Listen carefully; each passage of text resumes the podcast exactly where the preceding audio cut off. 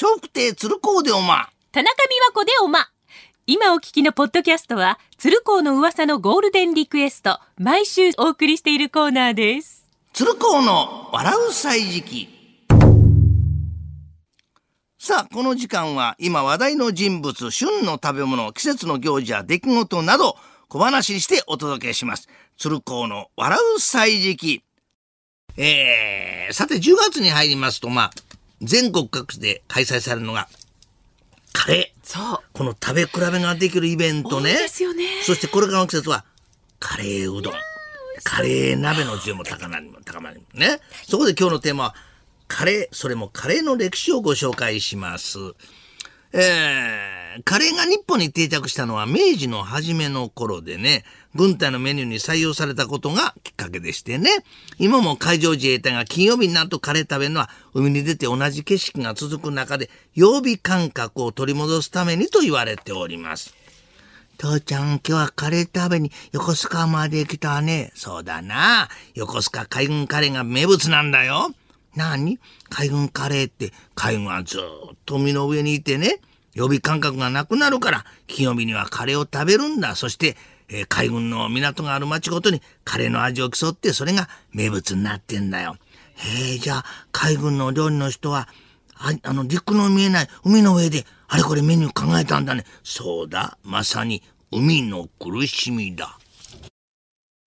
これからの季節、カレーうどんもいいですね。カレーうどんが考案されたのは、明治時代の終わり頃。実は、大正末から昭和の初めまでは、カレーライスよりも、カレーうどんの方がよく食べられていたんだそうですね。金坊、今日は学校のお楽しみ会で落語披露して頑張ったな。さあ、一緒にカレーうどん食べような。父ちゃん頑張ってないよ。セリフが飛んで失敗しちゃった。大丈夫だよ。さあ、食べな、美味しいぞ。ああ、父ちゃん、カレーうどんの汁が服についてるよ。セリフじゃなくて、カレーが飛んじゃったね。きっと帰ったら母ちゃんに怒られるな。大丈夫、僕も落語で失敗したんだ。父ちゃんの趣味も許してもらえるさ。いや、金坊、落語にはオチがあるが、カレーの趣味は落ちないよ。さて、日本で初めて本格本格的なインドカレーを出したのが、新宿にある中村屋と言われておりますね。昭和2年のことです。当時のお値段が80銭、まだ銭湯が5銭だった時代。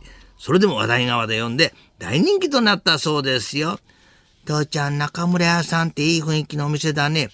老舗の名店だからな。父ちゃんも緊張するよ。でも中村屋ってなんか歌舞伎役者の屋号みたいだね。おお、金坊そんなことよく知ってるな。ねえねえ、二人でカレー注文したけど、ちょっとお財布がピンチなんかなんじゃないのかな？大丈夫だ、父ちゃん。ね、歌舞伎と同じで、ちょっと見栄を張ったんだよ。今やすっかりおなじみのカツカレー、銀座のレストラン、銀座スイスが発祥と言われております。昭和23年プロ野球巨人軍の千葉茂選手がカレーにカツレツのして出してくれと注文したのが始まりとされております。父ちゃん、ここがカツカレー発祥のお店なの。そうだよ。巨人軍のな、千葉茂さんが、千葉茂さんが、カツとカレーを一緒に食べたいって注文したのが始まりなんだ。へえね、その千葉茂さんってどんな選手だったの？まあ、バッティングはホームランバッターじゃないな。中距離ヒッターだな。じゃあ、守備は堅実、かつ華麗、かつ華麗な守備だったよ。2000年代にひょんなことからカレーが注目されました。それはシアトルマリナーズのイチロー選手が毎朝カレーを食べてるというものでね、これをきっかけに朝カレーブームが巻き起こりました。父ちゃんごめんよ。おいおい、金坊が謝ることじゃないよ。だっておいらが野球が上手くなりたいから、毎朝カレーが食べたいって言ったら、毎晩カレーになったじゃないか。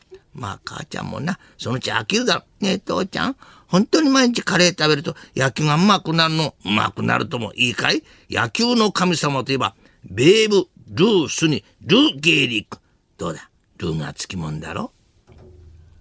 お宮子様、ポカーン。鶴光の笑う歳時期、来週もお楽しみに。